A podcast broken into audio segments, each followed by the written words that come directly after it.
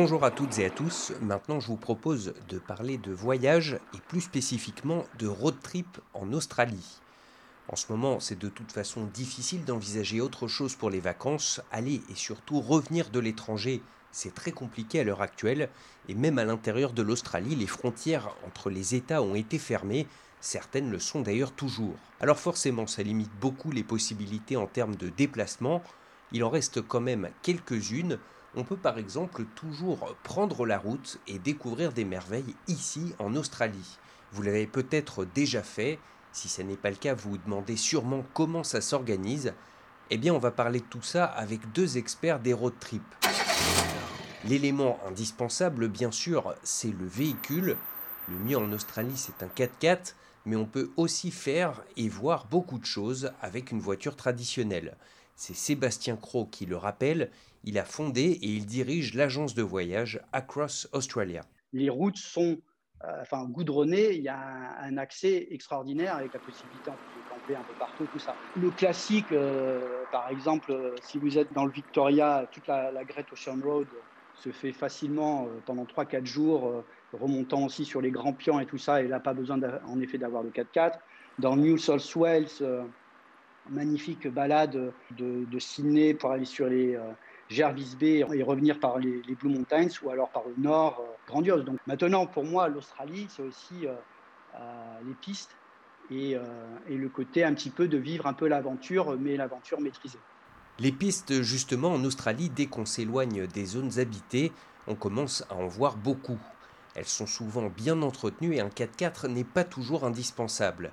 Mais dans une voiture normale, mieux vaut y aller prudemment. C'est le conseil de Nicolas Perpich. C'est notre spécialiste de l'économie à SBS French, mais c'est aussi un adepte du road trip.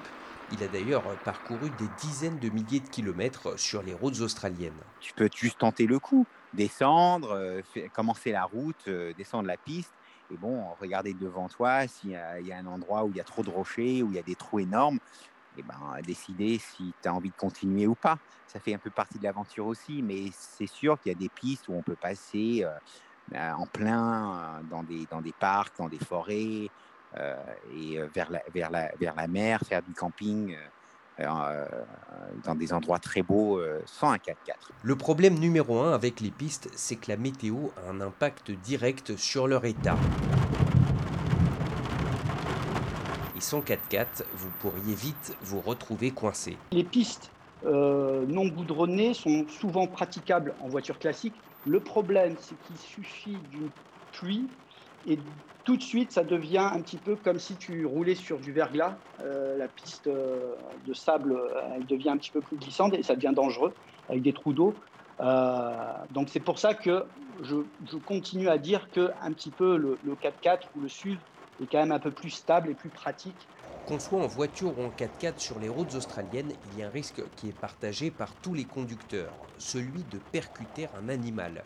Chaque année, plus de 4 millions de mammifères et 6 millions d'oiseaux, mais aussi de reptiles, sont tués sur les routes en Australie. Voici, d'après Nicolas Perpich, le meilleur moyen de s'en prémunir. Si on roule tôt le matin ou euh, euh, vers le, la tombée du soir.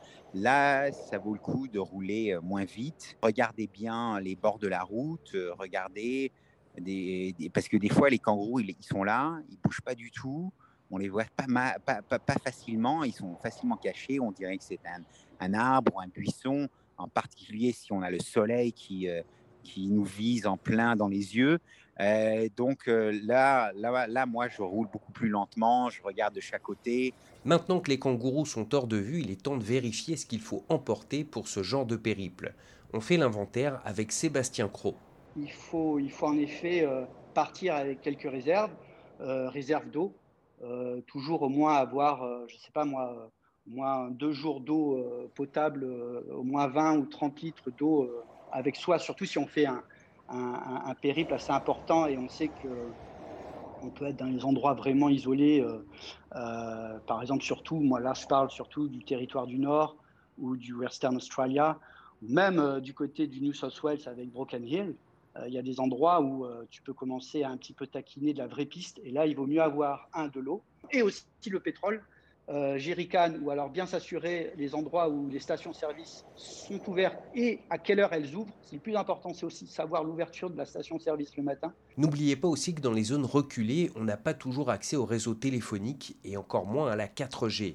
Alors pour continuer à utiliser le GPS de son téléphone, Nicolas Perpich a un truc. Ce qu'on peut faire, c'est choisir l'endroit où on va aller et downloader les pistes dans cet endroit. Comme ça, quand on y va, il n'y a plus de réseau. On, a déjà downloadé les pistes, on sait déjà où, euh, où c'est. Et puis parce qu'en plus d'être à court de réseau, on peut aussi se retrouver à court de batterie. Sébastien Cros conseille carrément d'investir dans de bonnes vieilles cartes routières. Parfois, c'est bien aussi d'avoir un support euh, écrit. Et il y a une marque qui s'appelle Emma Maps, qui s'appelle les Great Desert Tracks. Great Desert Tracks. Et c'est très pratique.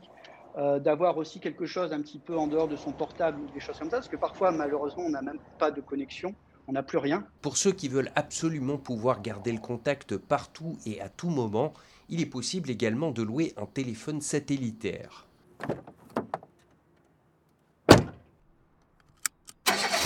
On est maintenant à peu près prêt, reste à savoir si tout simplement le road trip, on est fait pour. Moi je dis qu'il faut aimer la conduite et tomber amoureux de l'Australie. Parce que tu vas faire parfois 200, 300, 400 km. Pour certaines personnes, les paysages peuvent ne pas changer. Pour moi, c'est, je sais pas, j'ai l'impression que c'est, magique à chaque fois. c'est une sensation de liberté dès que tu roules. Et c'est, c'est grandiose. Surtout là, actuellement, maintenant, parce qu'il y a très peu de monde. Une impression complètement partagée par Nicolas Perpich, qui lui est basé à Perth, en Australie occidentale l'État le plus grand, mais aussi le plus sauvage d'Australie. Il y a des endroits où je suis allé euh, à peut-être 1200 km au nord de Perth. Là, il y a un, très bel endroit euh, qui s'appelle Red Bluff sur Quaba Station. Et euh, c'est vraiment le désert, le désert rouge de l'Australie occidentale qui arrive jusqu'à la mer. Et la mer, elle est bleue, foncée, magnifique. Il y a des poissons partout. Il y a, une vague incroyable là pour surfer. C'est pour ça que moi j'y vais. Ce coin de paradis, il est sûrement très loin et surtout inaccessible en ce moment pour la plupart d'entre vous. Mais des merveilles de ce genre, il y en a un peu partout en Australie. Certaines demandent juste quelques efforts supplémentaires, mais ils sont en général largement récompensés, d'après Nicolas. Il faut vraiment sortir des villes, aller voir ce pays euh, qui est tellement beau, euh, même si ça, prend un peu de temps, il y a pas mal d'efforts. Euh, ça va être ça sera une des meilleures expériences que vous allez avoir ici en Australie. Voilà, c'est la fin de cet épisode. On espère que ça vous a donné envie de voyager. Et si vous prenez la route, restez prudent. Arrêtez-vous régulièrement pour vous reposer.